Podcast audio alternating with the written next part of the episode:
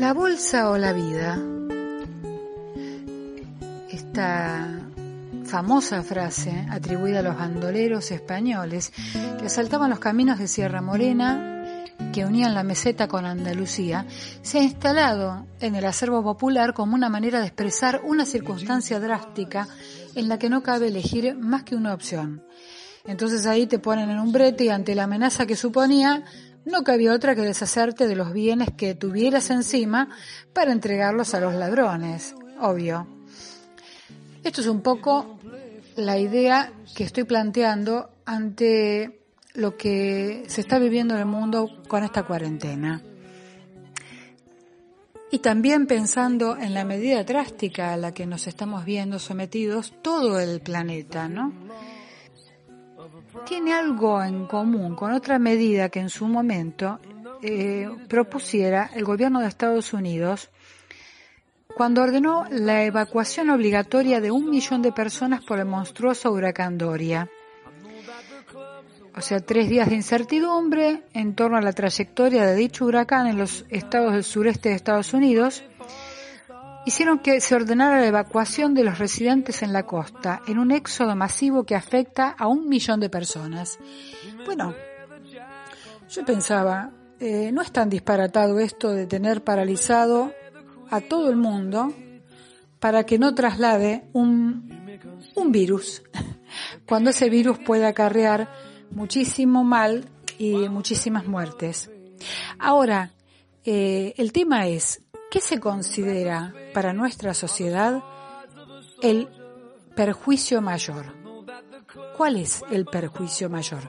Bueno, y para hablar de esto es que entrevistamos a una personalidad de nuestro país con una gran trayectoria política y social, además de, de haber trabajado y estar trabajando en lo que tiene que ver con la justicia, nada menos que el señor Aníbal Ibarra. Bueno, Aníbal, eh, vamos a, te, doy la palabra y, hacemos esta, esta charla, que es un gusto mantener con vos.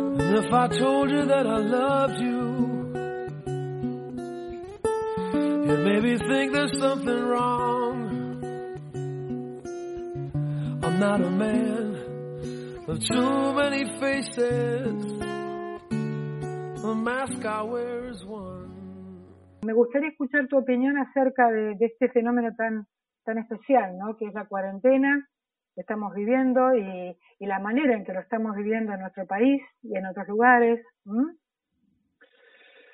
Bueno, esto efectivamente es algo inédito que no lo pasamos nunca, no lo pasaron nunca nuestros padres y espero que no lo tengan que pasar más este, nuestros hijos ni nuestros nietos. Es decir, esto es un hecho impensado, imprevisto, no planificado, eh, no esperado, eh, pero que hubo, hubo que cumplir porque justamente pasó algo eh, que nadie previó y que nos impactó a todos, porque a veces vemos cosas que pasan y pasan en otro país lejano, este, qué sé yo, pasa o en África o en este o en algún país de Asia y bueno, no es nuestro, uno lo lee un poquito y listo, y sigue. Acá no, acá nos tocó a todos, nos tocó a nosotros y le toca al planeta. Entonces, era una cosa además nueva y que no se podía manejar, no era que ni había una vacuna, ni había que guardarse para evitar el contagio. Mientras se estudiaban las vacunas o, las terapias eh, o se preparaba este, al país para responder a esto que iba a tener un impacto masivo. Mientras tanto había que guardarse. Y esto significó cambiar todo, cambiar toda la vida, cambiar este, las rutinas, eh, desde la educación hasta las convivencias, hasta las relaciones humanas, hasta el trabajo, eh, hasta el sueldo, ah, porque una cosa es tener sueldo fijo y otra cosa es tener eh, depender de una actividad que uno hace cotidianamente. Por supuesto, y este, por supuesto. Esto nos cambió a todos. Y bueno, eh, tuvimos que adaptarnos, eh, algunos con mejor disposición, otros con peor disposición, algunos procesándolo mejor que otros, algunos más preocupados que otros, algunos cumpliendo más las pautas que otros, porque en una sociedad siempre hay distintas voluntades, distintos compromisos, distintos pensamientos, pero en general hubo una disposición a cumplir porque sabía que esto le podía tocar a cualquiera. Claro, sí, exactamente. Acá el tema tiene que ver mucho con la forma de ponderar, de, evaluar o de medir las consecuencias de esto que está pasando, ¿no?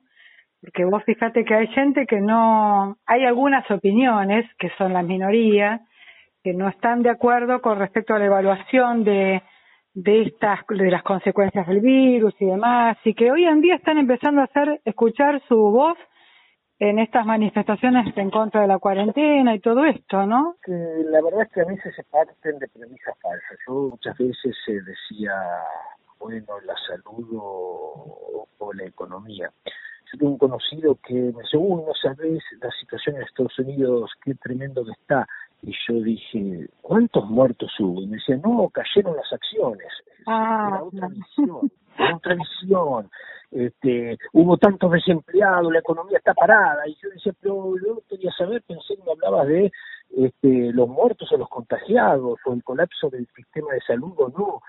Bueno, o sea, hay visiones distintas, de gente que está pendiente de una cosa y, y no de otra. Ahora, esto es también, eh, en definitiva, una, una cosa falsa, porque porque países que quisieron hacer prevalecer la economía por sobre el cuidado de la salud pública terminaron imponiendo las restricciones más fuertes, pero ya con un costo de muertos y contagiados tremendos, con un colapso de la salud pública que impacta no solo en los que tienen coronavirus, sino que se tiene que operar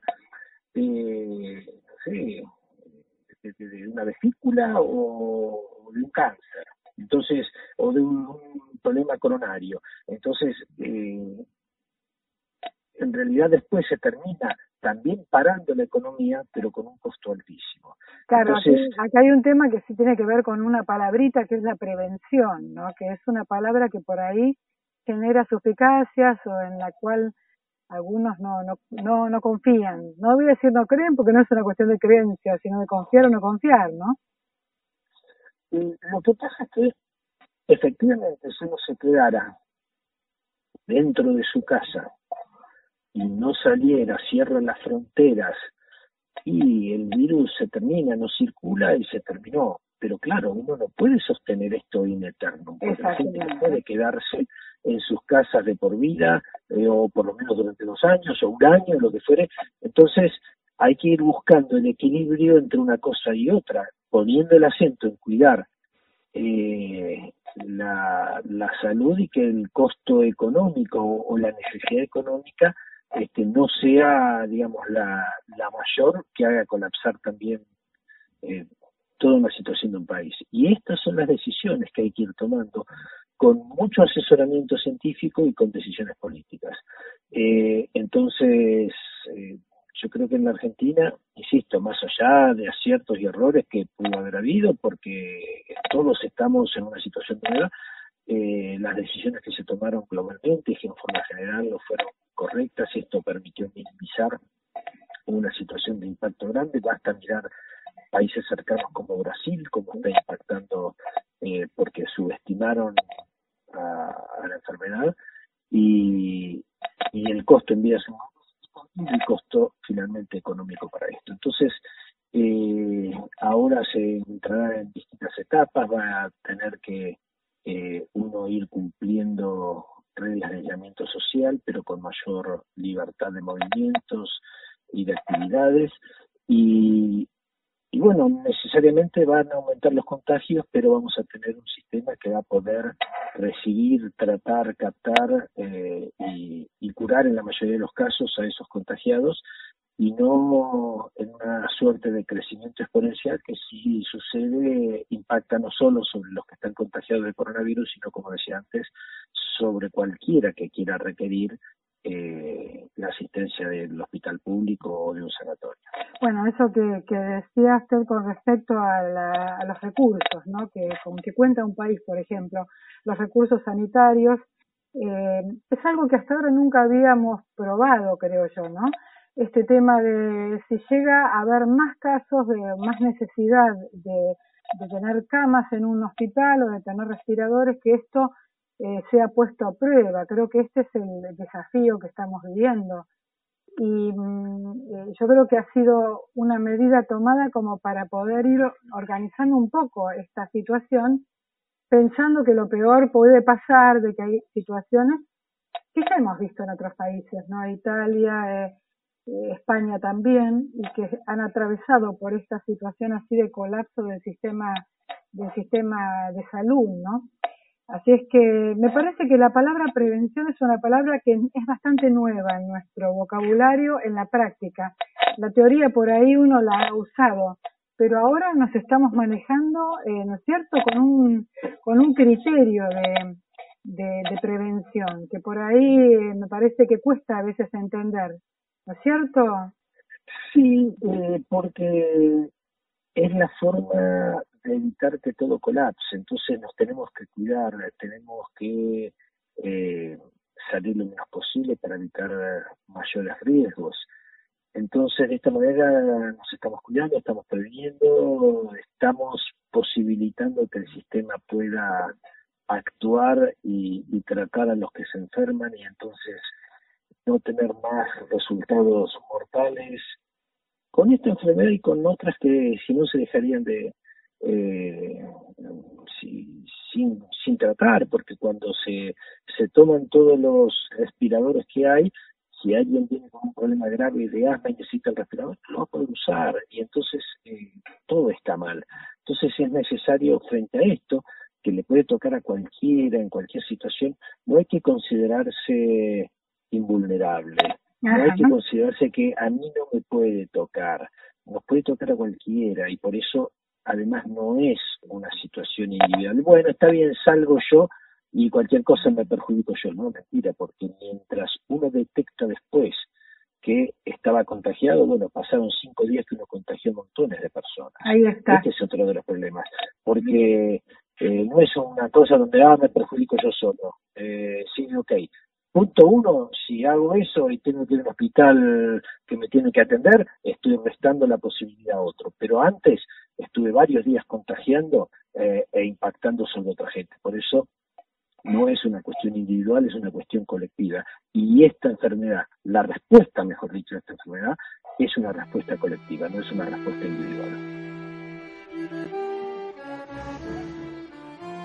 En este nuevo programa de chat privado, vamos a, disfrutar con algunas cosas de esas que, que nos gustan a nosotros. Por ejemplo, escuchar música de gente amiga, de gente amiga, por ejemplo, como Claudia Baldoni, que nos canta tango como ninguna y que nos va a cantar en esta ocasión Garúa. Así que el primer tema de la noche va a ser con esta versión de Garúa por parte de, Claudia Baldoni. El murciélago supo qué hacer con la luz y yo no sé qué hacer con la oscuridad. Dios, ¿qué haré yo con la oscuridad? ¿Dónde está el corazón? Entre mis piernas salió la aurora, pisa en mi espalda de lodo y sueño el sueño de la escultura y el molde cae. Hay una garúa golpeando mi noche.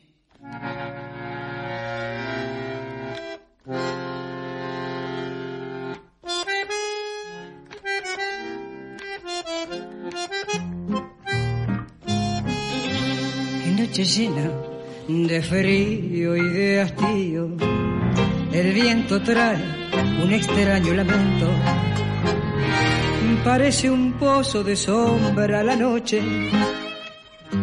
Y yo en la sombra camino muy lento. Mientras tanto la garúa se acentúa con sus púas. en mi corazón. Y en esta noche tan fría y tan mía, pensando siempre en lo mismo, mi abismo. Por más que quiero odiarla, desecharla y olvidarla, la recuerdo.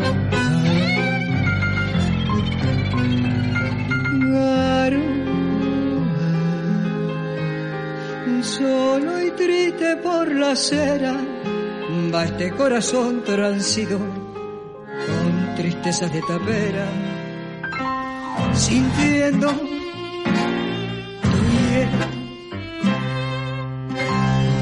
aquella con su olvido le ha abierto una cotera, perdido como un duende que en la sombra más la busca y más la nombra. Tristeza, si hasta el cielo se ha puesto a llorar. Qué noche llena de frío y de hastío, hasta el botón se rajó de la esquina. Sobre la calle la hilera de foco lustra el asfalto con luz mortecina. Y yo voy como un descarte, siempre, solo siempre, aparte, esperándote. Las gotas caen en el charco de mi alma, hasta los huesos calados y helados.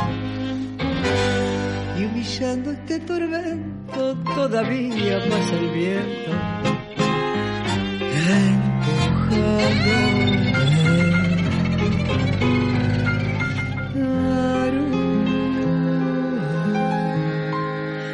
Solo y triste por la de corazón transido con tristezas de tapera, sintiendo tu hielo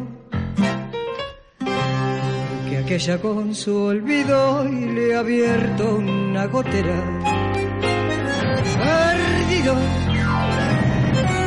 un duende que en la sombra más